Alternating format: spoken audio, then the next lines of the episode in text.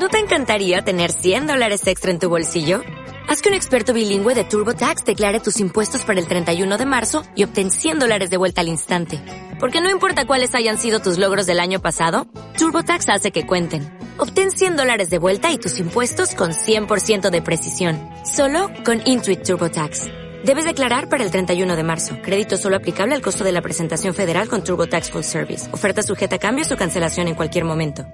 ¿Te has puesto tiara? Me he puesto tiara, sí, porque mm, me meto mucho en el papel, siempre que puedo. Muy bien. ¿Sabes?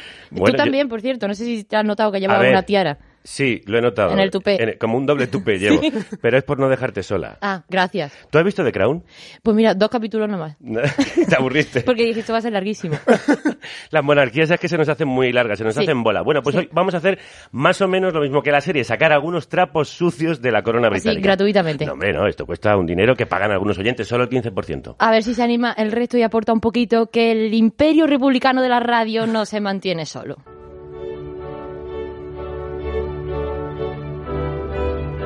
El corazón tiene sus motivos que la mente no sospecha. En una encuesta a los asistentes en las calles del este de Londres, nada parecía más notable que la completa inhabilidad de la gente para decir por qué consideraban importante la ocasión que estaban honrando con tan elaborado ritual. Y los periódicos, naturalmente, dieron por hecho el significado de la coronación. Lo que tal vez es más extraño es que de la monarquía, sea en una coronación o en cualquier otro momento, la ciencia política y la filosofía también guardan silencio. De esta más augusta institución no hay discusión seria en absoluto. Edward Sills y Michael Young, El significado de la coronación, 1953.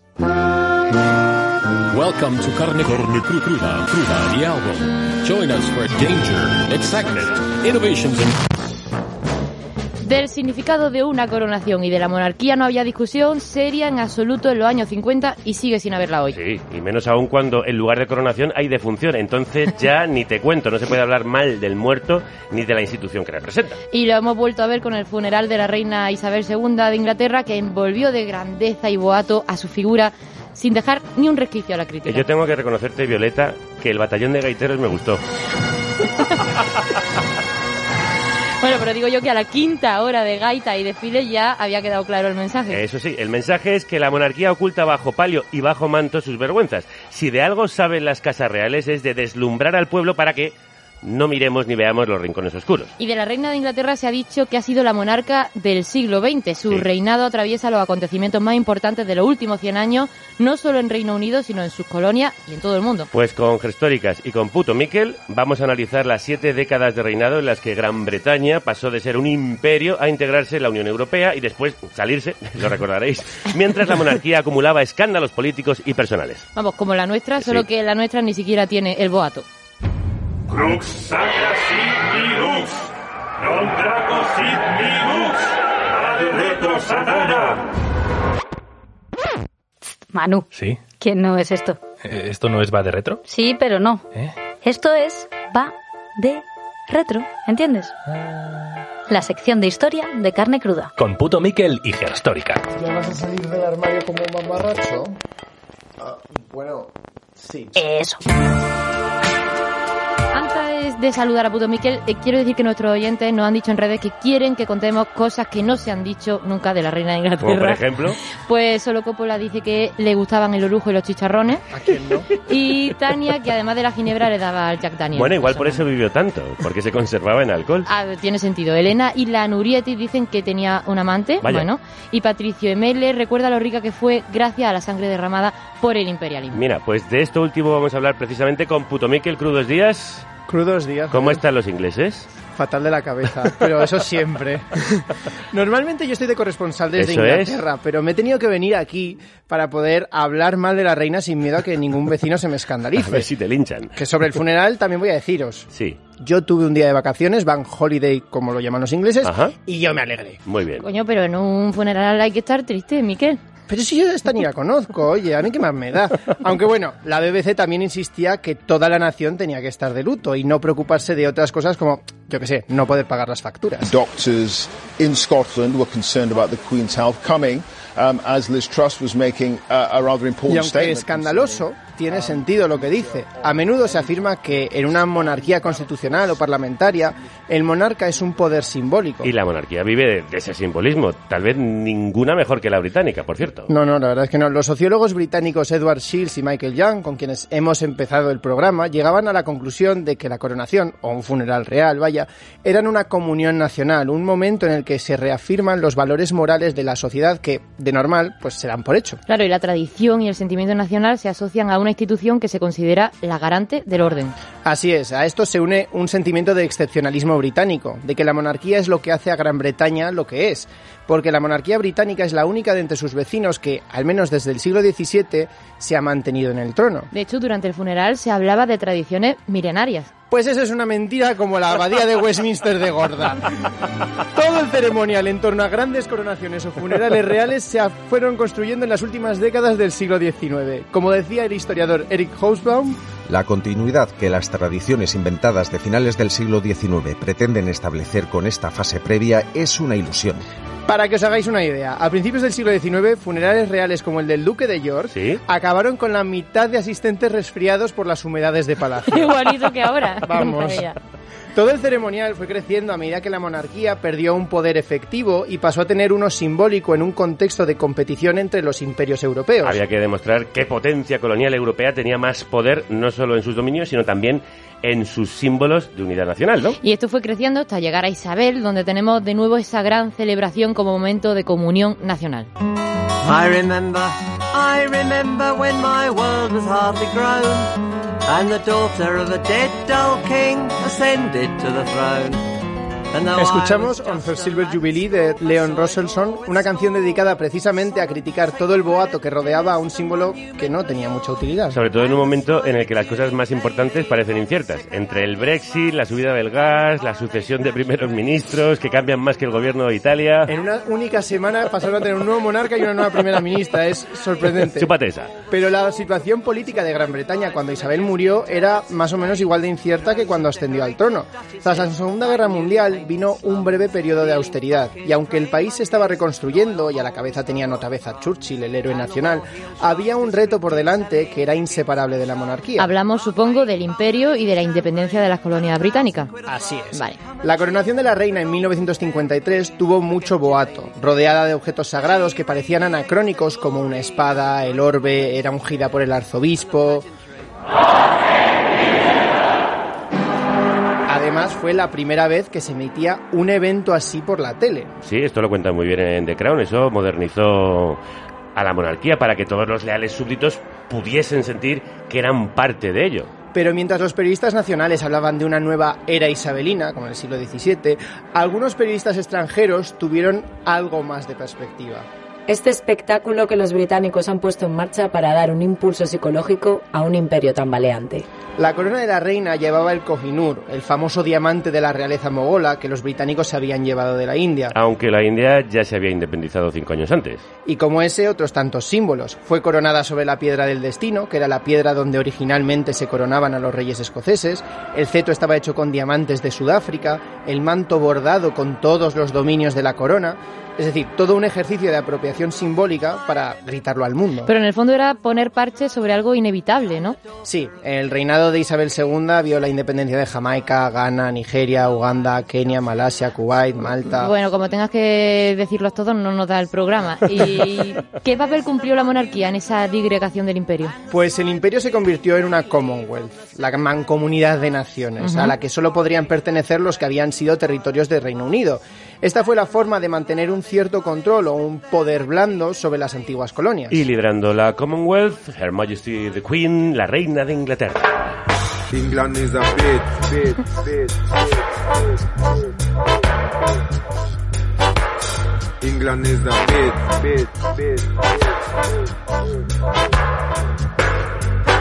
when me just come to London. No hay nada como que lo can... para decir algo bien que lo cante un jamaicano. Sí, hombre. England is a bitch, Inglaterra es una perra, aunque el insulto pueda ser algo misógino, entendemos el sentimiento de rabia de este músico y poeta jamaicano al que escuchamos, Linton Kwesi Johnson, que se topó con el racismo cuando emigró desde Jamaica, recién independizada, a la antigua metrópoli del imperio. Porque las prácticas coloniales no terminaron con la independencia, claro. Mm, Pues no, para nada.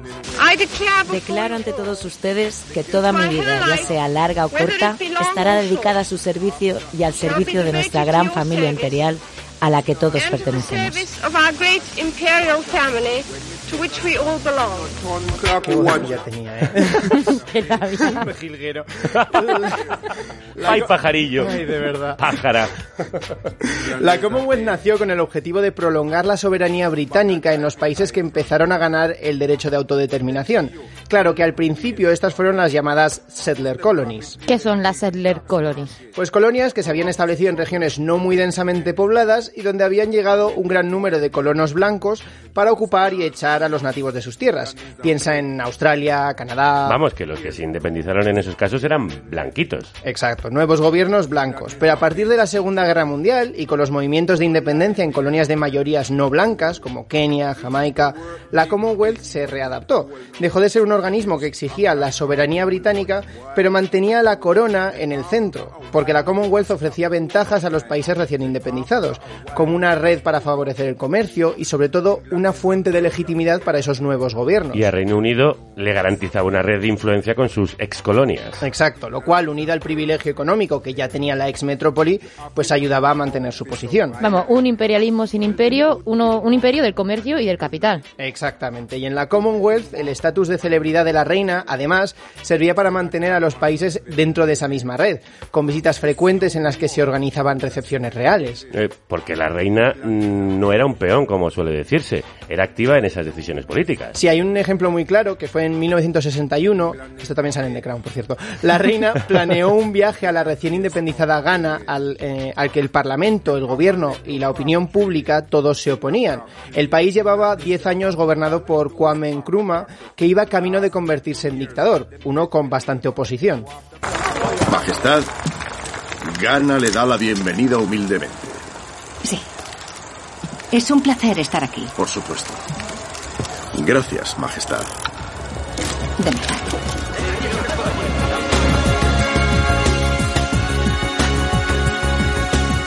Así que la visita de la reina era un riesgo, ¿no? Tanto político como para la seguridad de la propia Isabel.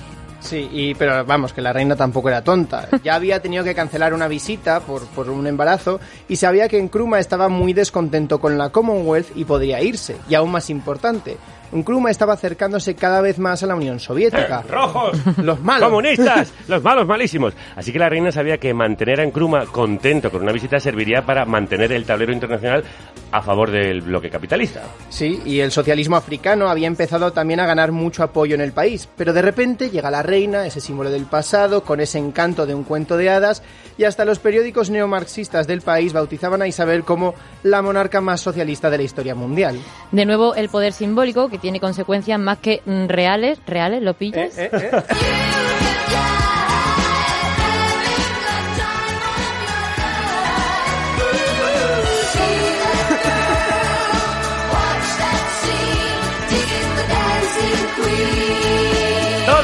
Yo no, sabía, yo no sé si Isabel bailaba tanto, ¿eh? Pero Ya. bueno.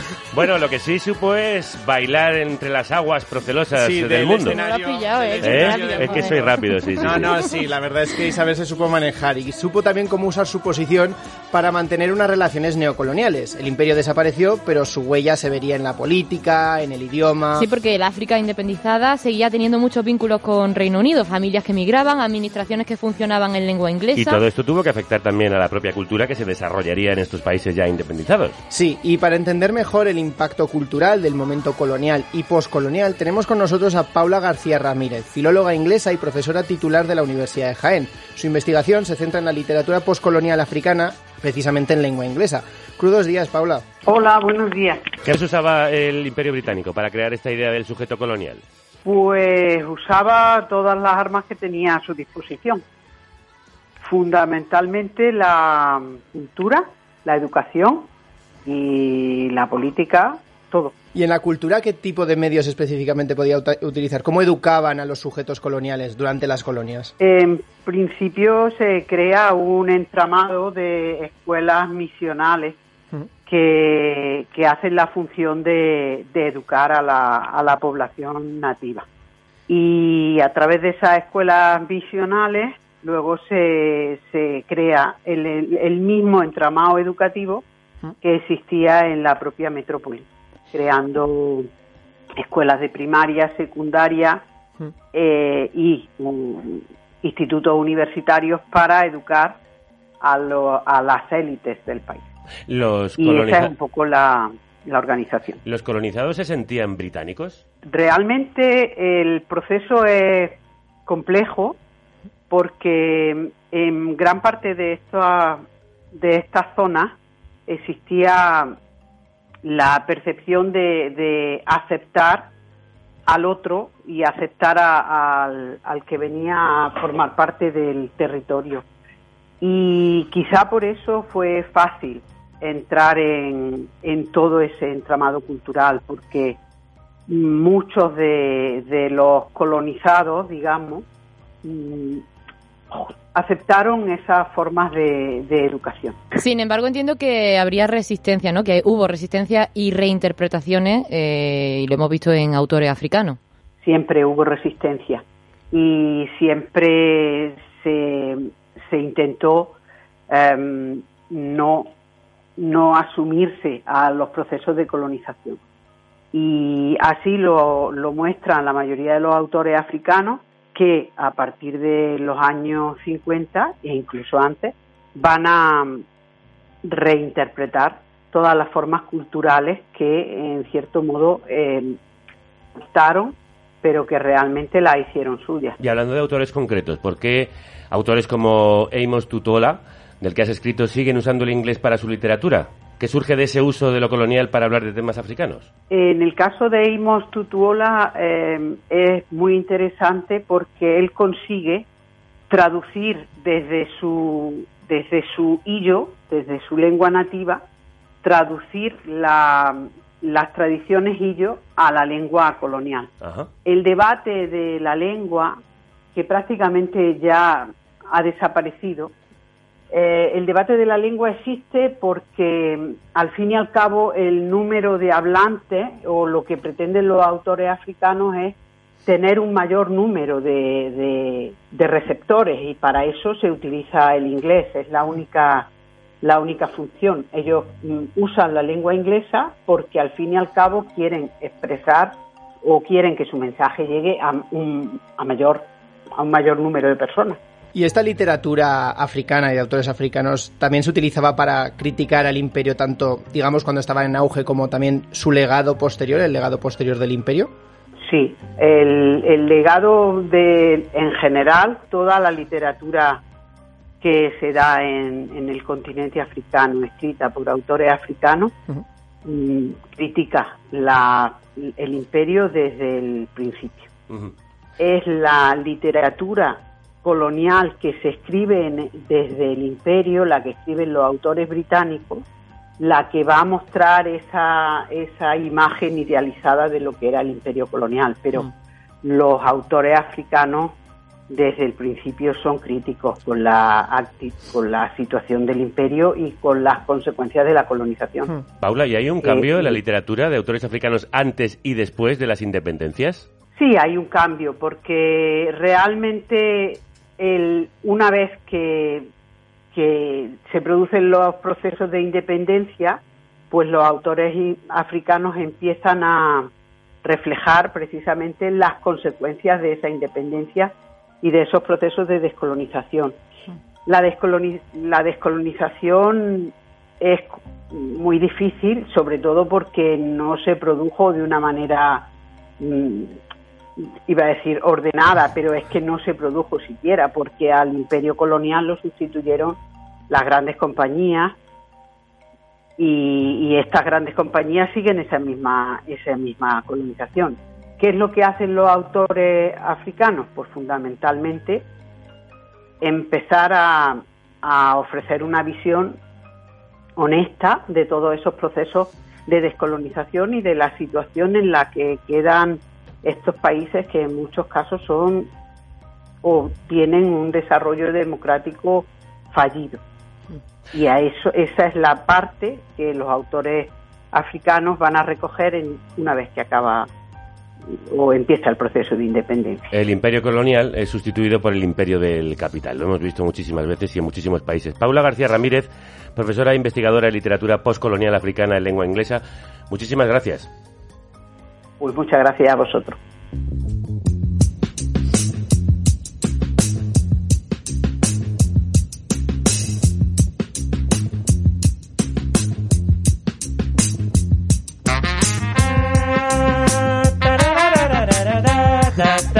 De los creadores del air guitar viene el air saxo. Lo que es indudable es que aunque se perdiera el imperio, el mundo continuó y continúa lleno de pervivencias coloniales, como cantaba Fela Kuti en este Colonial Mentality.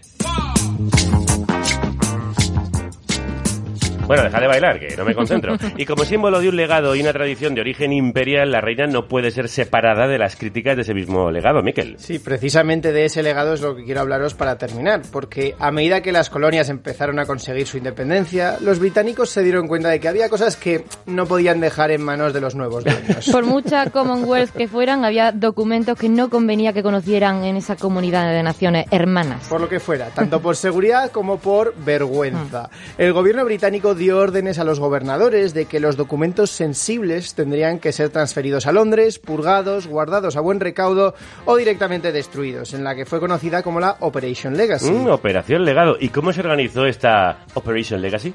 Pues mal, porque lo de la organización británica tiene mucho de mito, la verdad. O sea, no nos vamos a mentir. No te van a dejar volver No, a no. Londres, ¿eh?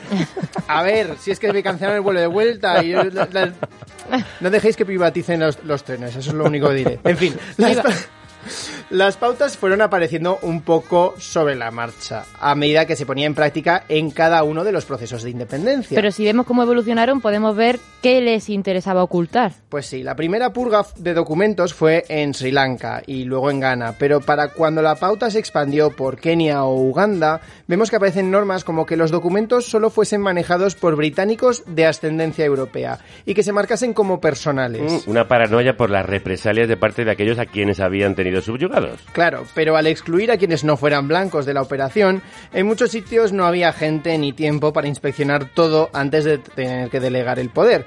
En Singapur, cinco camiones cargados de documentos fueron incinerados. En Malasia, intentando buscar qué documentos podían ser vergonzosos para el gobierno y cuáles no, optaron por la ley salomónica. Vamos, todo a la incineradora de golpe. Así que no, así no podemos saber ni qué decían ni qué se perdió. Tenemos algunas pistas. Una carta de un oficial de Buganda, el mayor de los, de los reinos de la Buganda actual, indicaba que muchos documentos contenían material sucio que tal vez interesaría a algún historiador del futuro. Y algunos sí que fueron mandados a Londres para ser archivados. ¿Y qué pasó con esos documentos guardados? Bueno, el gobierno británico desclasificó algunos en 2011 y algunas verdades incómodas salieron a la luz, como la tortura a la que las tropas británicas sometieron a los Mau Mau, los rebeldes keniatas que lucharon contra el imperio británico entre 1952 y 1960. Como dijo Henry Ndungu, director de los Archivos Nacionales Kenianos, Donde hemos podido preservar nuestros documentos es bastante, bastante conmovedor, bastante, bastante asqueroso. No es algo que puedas... Las víctimas de los llamados Mau Mau, los guerreros por la libertad, tienen un caso contra el gobierno británico. They have a case against the British government.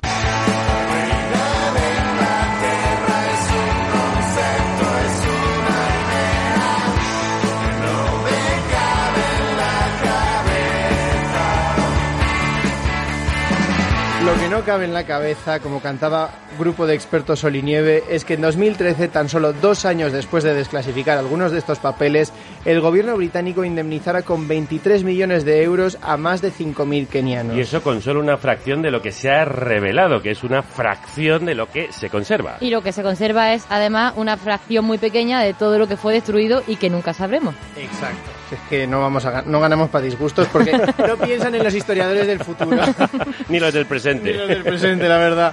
Aunque no fuera la misma Isabel quien diera las órdenes, la violencia y la ocultación de esa misma violencia se ejercían en el nombre del gobierno de su Real Majestad. Y por eso no hay que extrañarse de que tras su muerte se reabrieran estos debates, ¿no? Claro, la gente ha tendido a exagerar el papel de la reina en el aparato colonial, pero como símbolo del imperio y de su continuidad, la monarquía es, con razón, criticada ya no solo por su privilegio de hoy en día, sino por el privilegio histórico del que se han beneficiado. Privilegio que además perpetúan con todas estas ceremonias como la coronación o el funeral que apelan precisamente al imperio y al dominio. O con esas visitas para mantener a los antiguos súbditos en el redil, aunque lo vistan de relaciones entre países libremente asociados y hermanados.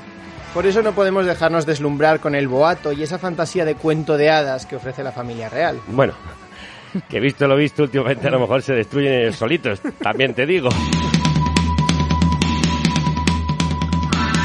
Pues mientras esperamos a que se autodestruyan, yo os dejo que me toca volver a Inglaterra, aunque a ver si me dejan después de esto. Mm. Os dejo con la que fue la canción más escuchada en Inglaterra en septiembre de 2022, por alguna cosa, The Queen is Dead de los Smiths. Buena elección. Morrissey dando a la reina por muerta mucho antes de que la diñara, una manera sutil de decir que la monarquía estaba para la fiambrera.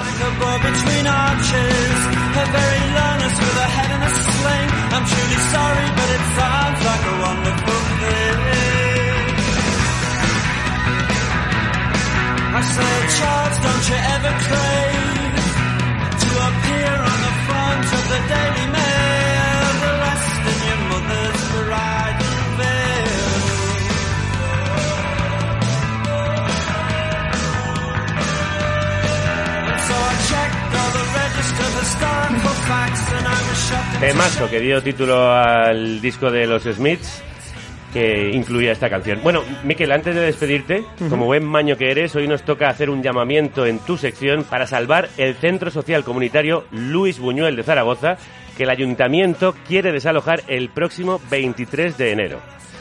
Por eso animamos a acudir este sábado a las 6 de la tarde a la Plaza de Santo Domingo de la capital aragonesa de tu ciudad para sumaros a la concentración en apoyo a este emblemático espacio vecinal al que deseamos larga vida. ¡Larga vida a Luz Buñuel! ¡Viva!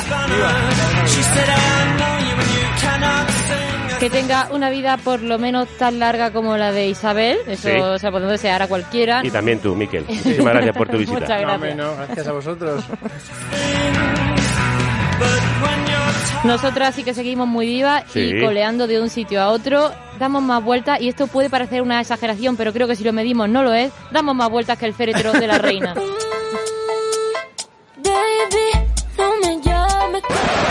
No, no, oye, llámanos, por favor. Sí que estamos deseando ir de lado a lado. Gracias, Eva. Esta temporada tenemos más fechas que Rosalía. Pero un poquito menos de pasta. Buscamos mecenas para poder hacer radio en la calle. Y veros. Escucharos. Y agradeceros vuestro apoyo. ¿Que dónde hemos estado? Bueu, Mérida, Bilbao, Valencia, Cáceres, Barcelona. Y habrá más, así que estad atentos, atentas a nuestra web y redes sociales. Ahí, Marta pone toda la info con mucho amor. La, Marta Seguidnos.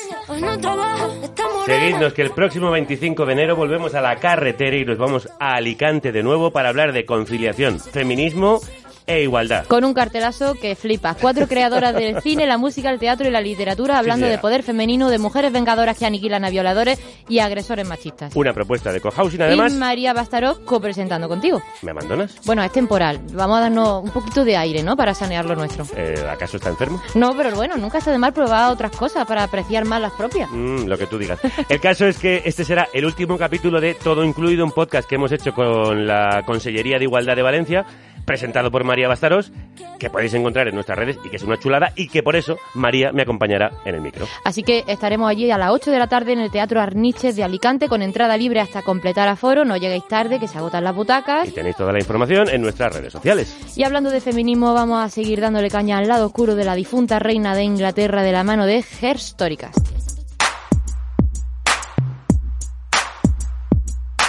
¿Quién va a detenerte?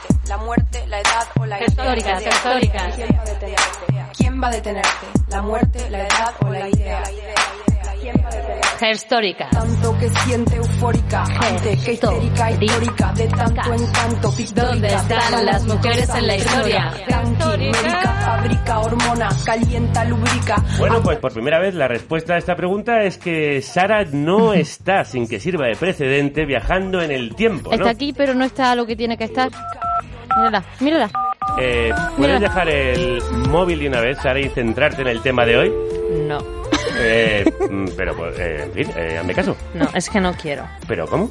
Pues que sigo enganchada a la movida de la canción de Shakira y no me apetece hablar para nada de Isabel II, lo más mínimo. Bueno, Yo es que yo solo quiero hablar de salseos, no de infidelidades históricas, de despechos históricos. Mm. Bueno, pero con la familia real británica tendríamos también lo sí, nuestro. para eso está The Crown. Ah, por cierto, que hablando de The Crown, hemos preguntado en redes cómo llamaríais a una serie como The Crown si estuviera hecha en España. Y bueno, eh, A ver, ¿qué han respondido? Han respondido. Morado 133 dice The Brown, el marrón. The Brown, está bien, está bien traído. Maya Mendia dice que la llamaría Te das Queen. Te das Queen.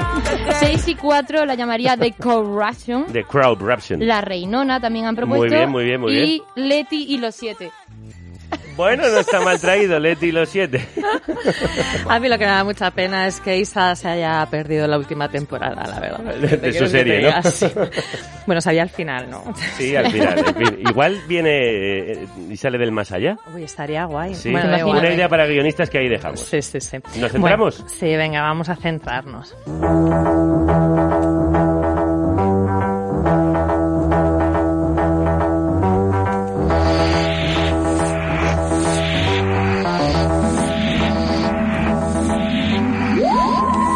Más que de centro, nosotros somos de extremo izquierdo, ya sabéis. Así sin filtros, la primera pregunta. ¿Fue Isabel II feminista? Pues mira, de todas las veces que fuimos a tomar el té con ella, nunca salió ese tema.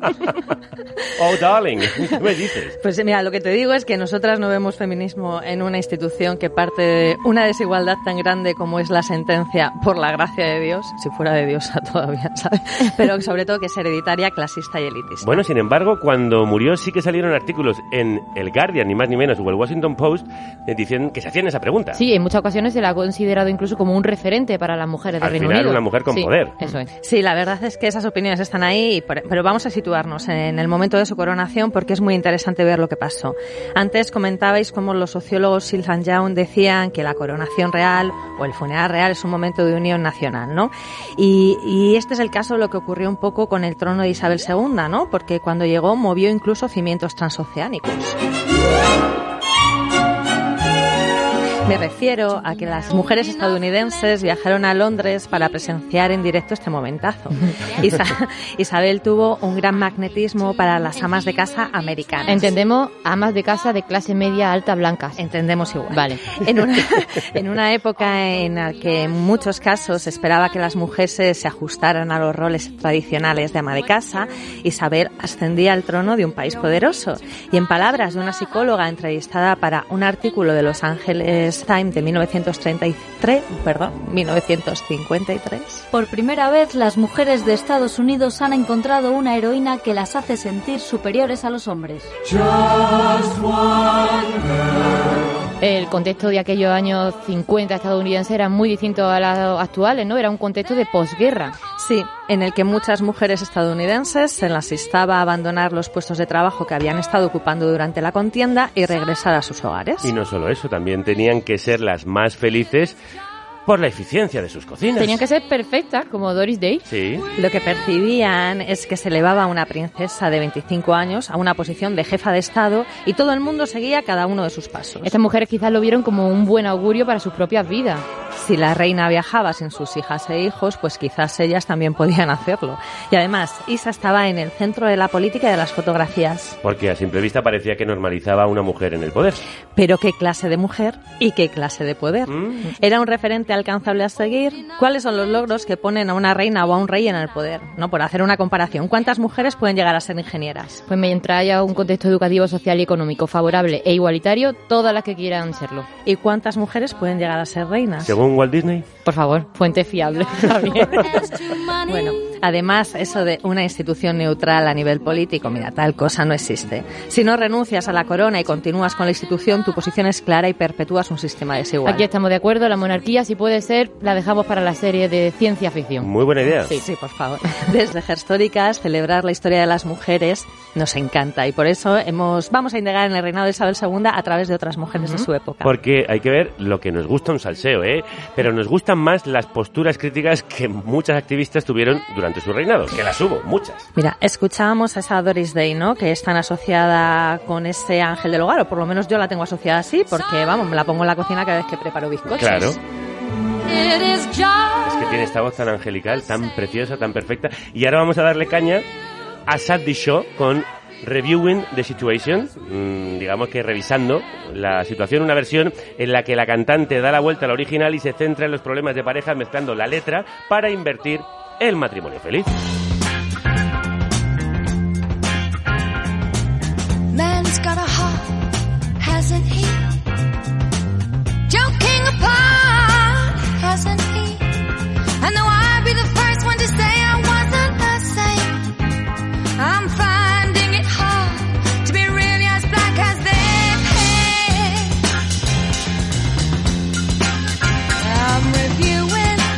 Temazo, temazo, temazo. Vamos de temazo en temazo. Vamos de temazo en temazo porque las feministas inglesas de esa época pues se opusieron a esa figura de mujeres dentro de un matrimonio convencional, ¿no, Sara? Sí, muchas en los años 60 y 70 hicieron campaña por la independencia legal y financiera de las esposas. Porque ellas aún dependían económicamente en gran medida de sus maridos. Sí, como por ejemplo eh, tenemos eh, lo que nos cuenta la feminista Bronagh Heath, que trabaja por los derechos de las mujeres en Irlanda del Norte, que actualmente tiene 71 años y que en este audio nos habla de la experiencia de su madre. Ella fue maestra después de estudiar en St. Louis en Kilkeel. Fue maestra durante muchos años, a menudo en escuelas rurales, teniendo que vivir fuera de casa. Enviaba dinero a casa, viajaba grandes distancias. Durante aquellos días las escuelas eran muy pequeñas, quizá con dos profesores, por lo que podría ser una existencia solitaria para, ya sabes, una mujer soltera en una pequeña comunidad en la que habría sido una época bastante conservadora en Irlanda del Norte. Y supongo que una de las cosas que realmente me quedan grabadas en la memoria es que para mi madre había un obstáculo legal. Mi madre y mi padre decidieron casarse en agosto para que mi madre pudiera terminar y cobrar su sueldo de ese año de maestra, porque en esa época, si te casabas, no te dejaban trabajar, y mucho menos en el sector público. Eso parece extraño ahora, pero así fue.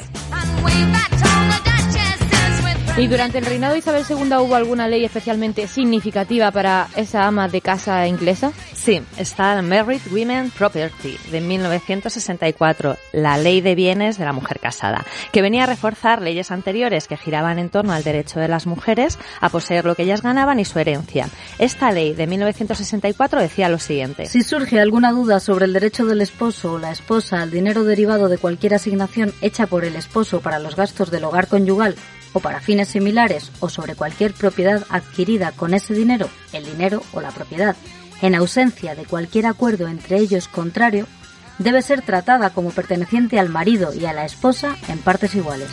La ley de bienes de la mujer casada del 64 permitía que las mujeres se quedaran con la mitad de los ahorros que hicieran de la asignación recibida por sus maridos. Bueno, vaya enfoque ya en los 60. Bueno, que también demostraba que a pesar de que más mujeres trabajaban y ganaban su propio dinero, muchas todavía recibían una asignación de su marido y por lo tanto dependían económicamente de ellos. La paguita. Sí, eso es, sí. Hay otras leyes que ni por asomo van por ese palo. Mirad, en 1952 se estableció bajo la decisión de Lord Denning, ¿no? que es, un, es uno de esos jueces británicos que dejó huella en el derecho anglosajón, que una esposa abandonada que ocupaba la casa conyugal tenía licencia para me- permanecer allí. Eso está bien. Sí, pero la decisión provocó la desaprobación del Poder Judicial y de la opinión pública. Se le llegó a decir a este hombre lo siguiente. Estimado señor, usted es una vergüenza para toda la humanidad al permitir que estas mujeres rompan hogares y esperen que nosotros los mantengamos mientras nos roban aquello por lo que hemos trabajado y nos dejan en la calle. Solo espero que tenga el mismo problema que nosotros. Bueno, amargado siempre ha habido, como puedes entender. Uy, ya te digo que sí hay. Y ahora tenemos unos cuantos. Tienen esto me ha recordado mucho a cosas que estamos viendo Sí, estos sí, días. parece el Consejo General del Poder Judicial o el Constitucional anterior. Bueno, la Cámara de los Lores terminaría por anular la decisión y el trabajo de Denning, ¿no? En 1965 y dictaminó que la esposa abandonada no tenía licencia para quedarse. ¿Y esto cuándo fue derogado? En 1967 con la Matrimonial Homes Act, ¿no? La ley del hogar matrimonial y se volvería a actualizar en 1983. ¿Y hubo alguna mujer a destacar de las que estuvieron en el meollo? Sí, Edith Summerskill. Eh, para hablar de ella, Mariela nos trae el bocadito gestórico. El bocadito gestórico. Biografía de una mujer olvidada.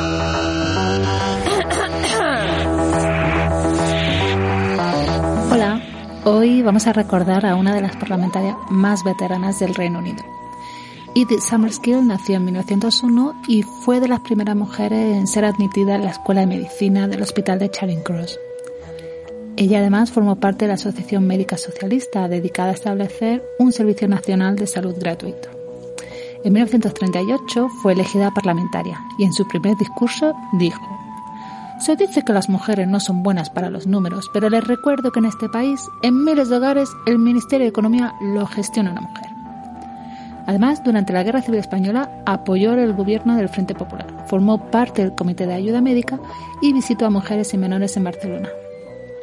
Summerskill destacó por su trabajo en el gobierno laborista tras la Segunda Guerra Mundial.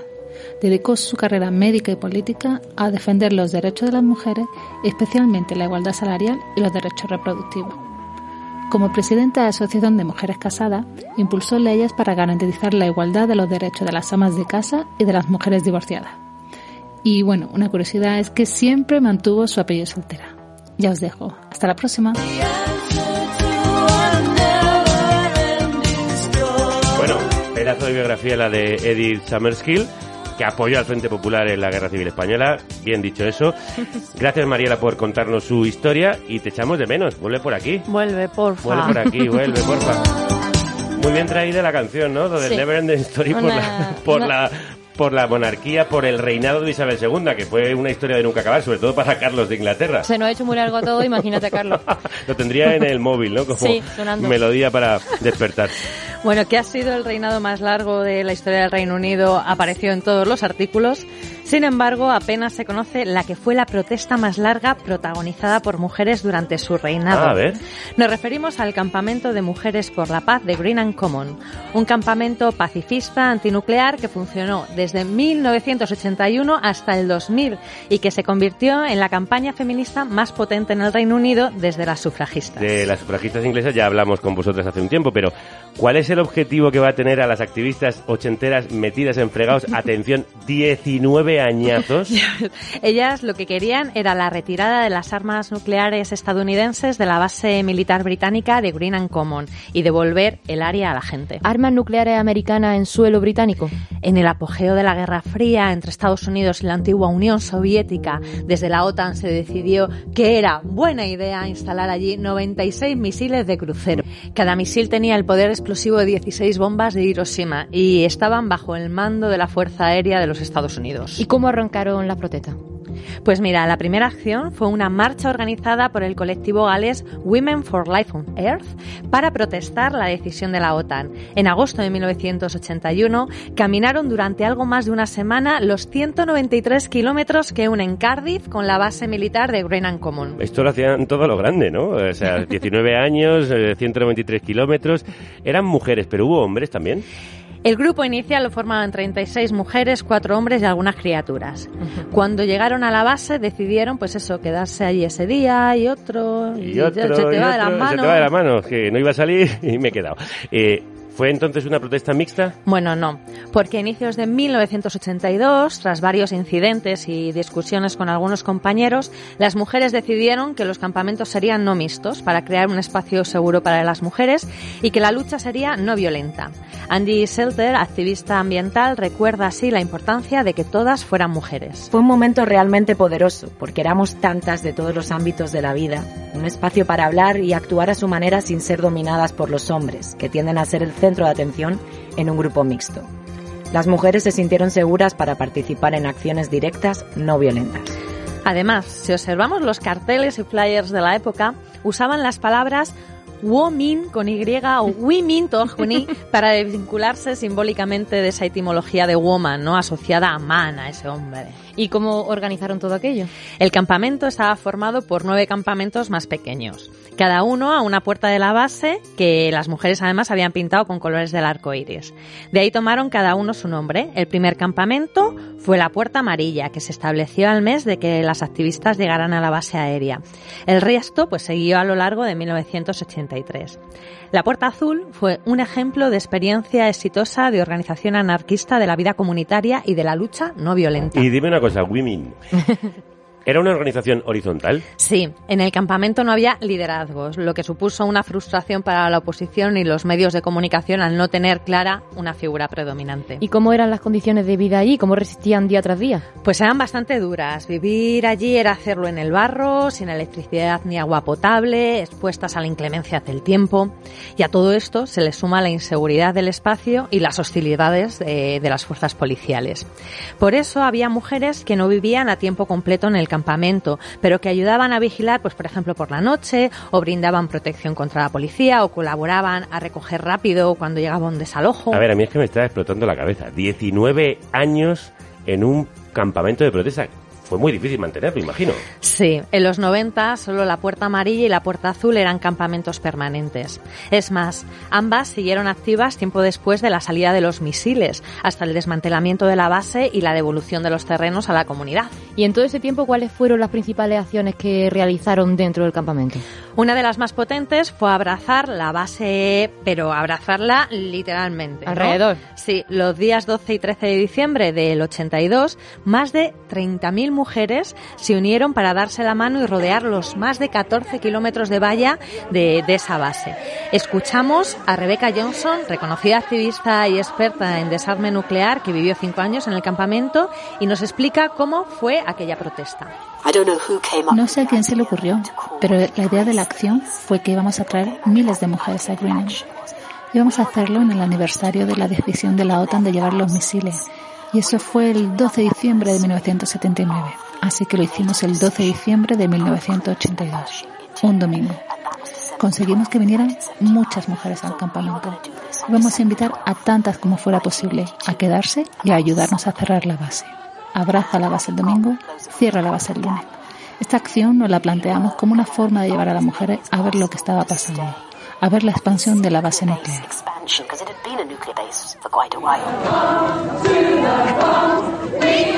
¿Y el abrazo consiguió frenar que instalaran allí los misiles? No, las armas comenzaron a llegar a finales de 1983 y se alojaron en silos reforzados, de donde se sacaban para hacer ejercicios de tiro.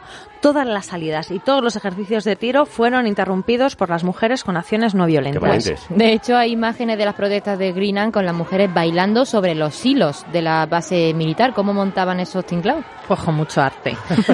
Lo mismo se disfrazaban de osos de peluche, o de osas de peluche para saltar las vallas, que decoraban el perímetro con lazos, muñecos, pancartas, ¿no? O se ponían a cantar en las sentadas. Pero por supuesto lo que hacían era bailar. Y así lo recuerda Rebecca Johnson. But on New Year's Day at dawn in 1983, En la madrugada del 1 de enero de 1983, 44 mujeres trepamos las vallas usando escaleras y alfombras sobre los alambres de púas. Creo que fue porque era año nuevo y los guardias estaban durmiendo, pero milagrosamente llegamos a los silos y subimos a la cima. Estábamos gritando y saludando, empezamos a cantar, nos cogimos de las manos y nos pusimos a bailar. Y esta fue una de las imágenes realmente icónicas que salió de Greenham. Fue la noticia principal de ese día, que 44 mujeres de Greenham Common se habían subido a los silos.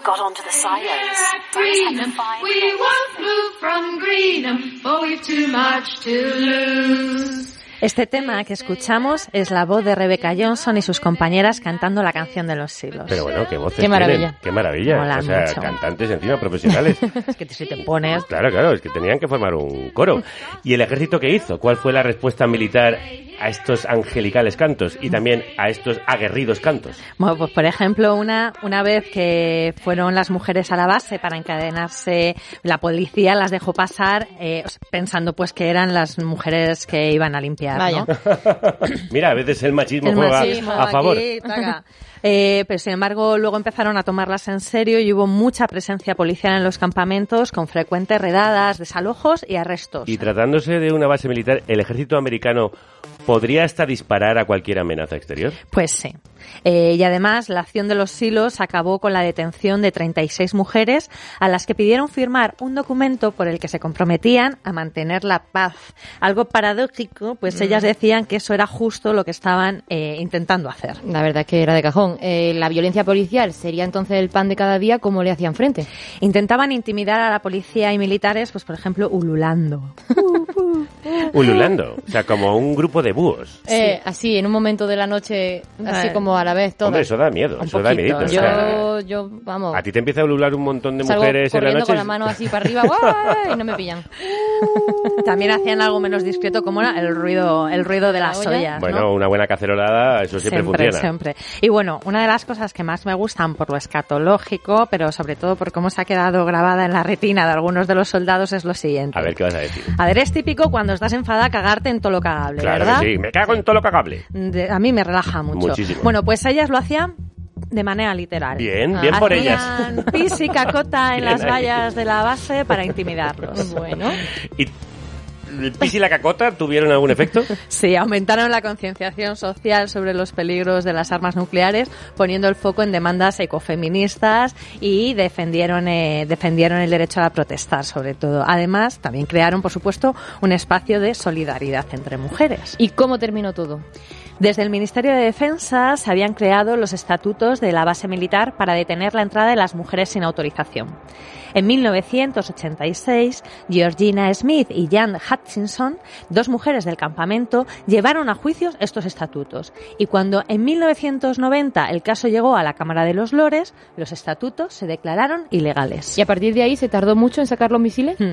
Al año siguiente se retiraron los misiles de crucero para cumplir con el Tratado de, sobre Fuerzas Nucleares de Rango Intermedio firmado por Reagan y Gorbachev. En 1992 la base pasó a control británico y en el 97 se convirtió en un gran parque público. Oh, qué bien. ¿Y hay algo allí que recuerde el trabajo de esas mujeres? Donde se ubicaba la Puerta Amarilla hay un jardín memorial dedicado a las mujeres del campamento. A broad term to describe how it changed women's lives is the word empowerment. It was a collective dream that the common would be there for all of Bueno, escuchamos a algunas de las mujeres diciendo lo que les pareció ese, esa maravilla, ¿no? Ese campamento. A lo largo de los años, mujeres de todo el mundo visitaron, acompañaron y vivieron en los campamentos. Fue una experiencia inolvidable para mujeres de todas las edades y un aprendizaje muy valioso. ¿Y hay alguna continuidad hoy de aquella lucha en el campamento? Sí, muchas mujeres siguen, siguen formando parte activa en el movimiento ecofeminista, pacifista y a favor del desarme nuclear, con proyectos como el Al- Aldermaston Women's Peace Camps, ¿no? que se monta cada segundo fin de semana de cada mes. Bueno, pues con esta sí que nos íbamos a tomar el té bien a gustito, ¿eh? Normalmente eh, despediríamos el programa con una canción de gestóricas. Sí. Pero hoy vamos a hacerlo con otro tema para contar un historión en el que tú también tienes un papel, Sara, fíjate. Así, cuenta, cuenta. Pues el otro día, cuando quedamos contigo, para que nos acompañaras por la exposición de la Sin Sombrero, en la que has participado. Sí. Una expo maravillosa que ha sido un éxito de crítica y público y que os recomiendo ver en cuanto la volváis a montar. Estamos en ello. ¿qué pasa? Bueno, enhorabuena y gracias lo primero. Nada, encantada, yo encantada. Por cierto, Tania Bayo, la comisaria, está trabajando en el catálogo. Ya lo dejo ahí, ¿vale? Muy bien. Muy bien. Pues entonces, recordarás que a mitad de la visita se nos unió una pareja con un bebé recién nacido que eran oyentes de carne cruda Sí. y que habían ido a ver la exposición porque lo oyeron en el programa. Me acuerdo, más majetes, sí, bueno, sí, pues sí. esa pareja nos ha mandado un vídeo de las horas previas al parto de esa criatura con esta música. Y con este mensaje. Hola, soy Erika y el del vídeo es Dani, dándolo todo en el paritorio con vuestra camiseta. Fue un parto largo de cuatro días. Sí, porque Dani aparece bailando y mamma mía, ¿eh? ¿Cómo baila? Nunca mejor dicho. Y en ese vídeo empezaba la aventura jugando y bailando para segregar oxitocina de forma natural Eso y dice dilatar. Erika. Eso dice Erika. Antes de ir al hospital me dijo, Dani, que se iba a poner vuestra camiseta, así que no fue casualidad, lo tenía pensado, ¿eh? Se la reserva para momentos especiales, paritorio, primer baño y viaje en avión de Iris. Y también para el día a día, así que sí, es su favorita. Qué grande, qué grande. Pero no es el único. Es que esta historia no acaba aquí. Recordaréis que en el primer programa de este año hablamos con otra pareja, Itana y Dani, otro Dani, que también acababan de ser padres, padres de Ander, el primer niño nacido en Zaragoza en 2023, razón por la que salieron en el periódico. Y en la foto de la noticia, Dani, aquel Dani, también llevaba la camiseta, porque la cami de carne cruda es la cami de la suerte, la cami de los momentos importantes. ¿Verdad que sí, Dani? Por supuesto que sí, la camiseta más importante en todos los momentos. Hay un poco de fake news ahí, a lo mejor también que no me cambio demasiado de camiseta. A lo mejor solo Pero- tienes esta camiseta. Hombre, es cómoda, es negra también, queda muy bien con un jersey encima, así que Bueno, Dani, enhorabuena por esa paternidad. Eso es lo muchísimas primero. gracias. Sí, aquí el mensaje es que si quieres que tu hijo o tu hija nazcan fuerte, sano, ponte la camiseta de la República, que no falla. Así que, eh, bueno, por cierto, maravilloso baile, que lo hemos visto Sí, sí, sí, toda la redacción. Eh, para recibir gracias. a tu hija, ¿cómo se llama? ¿Cómo está? Iris, se llama Iris, está muy bien. Erika también. Erika también está fantástica. Fue un parto difícil, al final fue cesárea, pero todo se, se hizo largo, pero... la a mí eso que de los cuatro días me ha dejado la piel de gallina. Fueron tres días. Empezó Tres. con inducción, era para parto natural en, en bañera y, y nada, al final tuvo que ser inducción y al final el plan Z, pues Así que- cesárea, pero lo importante es que están estupendas. Sí, están estupendas. Y- Iris está tomándoselo con mucha calma, solamente le cuesta conseguir hacer gases y cagar bien, o sea que todo es muy escatológico. Bueno, Bueno, podía formar parte... Así empiezan las feministas. Así empiezan las cuidado, ¿eh? feministas, sí, sí, cagándose en cosas, sí, sí, y eructando un poco. Claro que sí. Eh, Lo que veo es que tu baile, entonces, para segregar oxitocina de forma natural, no funciona tanto. La- Tienes no, que trabajarlo. debo- Como- debo- tienes debo que trabajar el que no, baile, era- tienes que trabajar el baile. Perdón, que está es aquí que Erika. Erika. Ah, que está aquí Erika. Pero por el amor de Dios, ¿qué pasa, Erika? ¡Por favor! Y también viene Iris.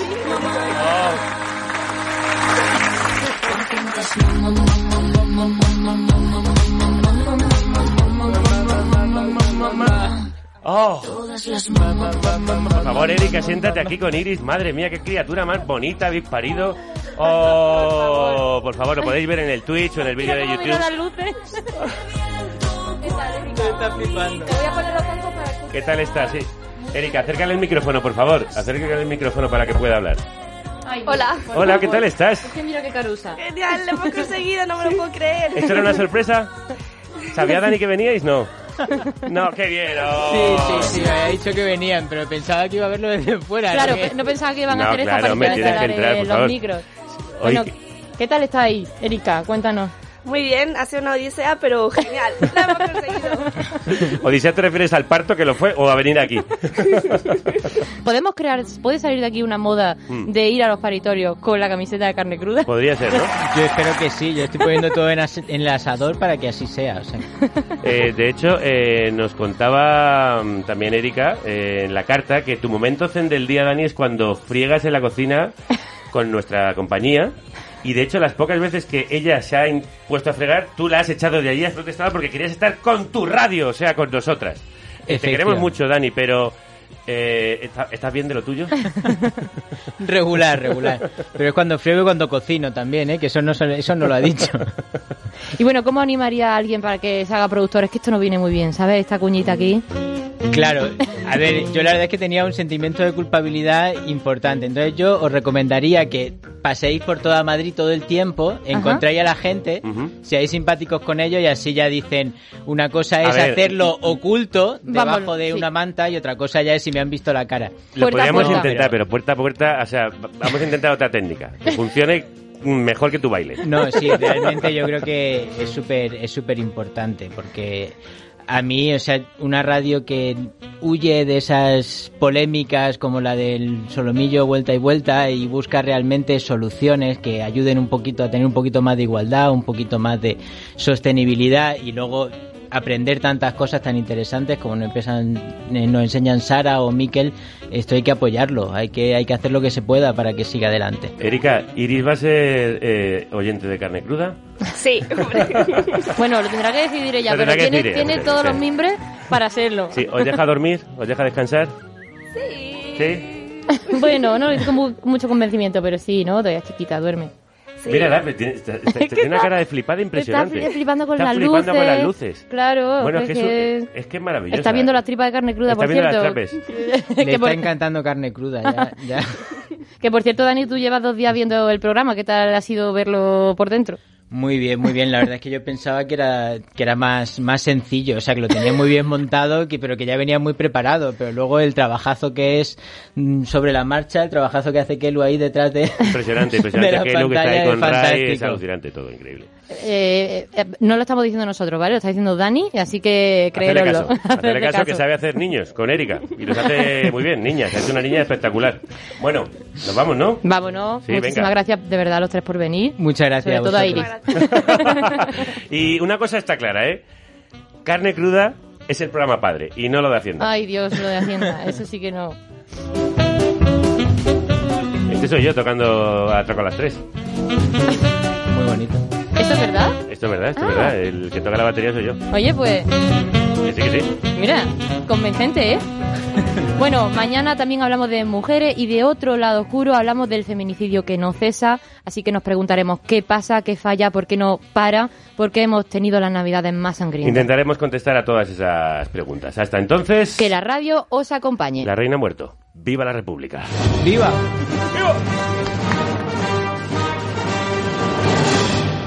Por cierto, Violeta, hablando de hijos, no hemos hablado de Carlos. Toda la vida esperando a que se muera su madre para ser rey. Cuando le toca, se equivoca hasta con la firma. Pues eso es porque cuando nació su padre no llevaba puesta nuestra camiseta. Ah, será por eso. Como nuevo cliente de Western Union, puedes disfrutar de una tarifa de envío de 0 dólares en tu primera transferencia internacional de dinero en línea. Envía dinero a los tuyos en casa de manera rápida, fácil y conveniente. Visita westernunion.com o descarga nuestra app hoy mismo y tu primera tarifa de envío corre por nuestra cuenta. Aplican ganancias por cambio de moneda. No disponible para tarjetas de crédito y envíos a Cuba. Servicios proporcionados por Western Union Financial Services Inc. NMLS 906983 o Western Union International Services LLS NMLS 906985.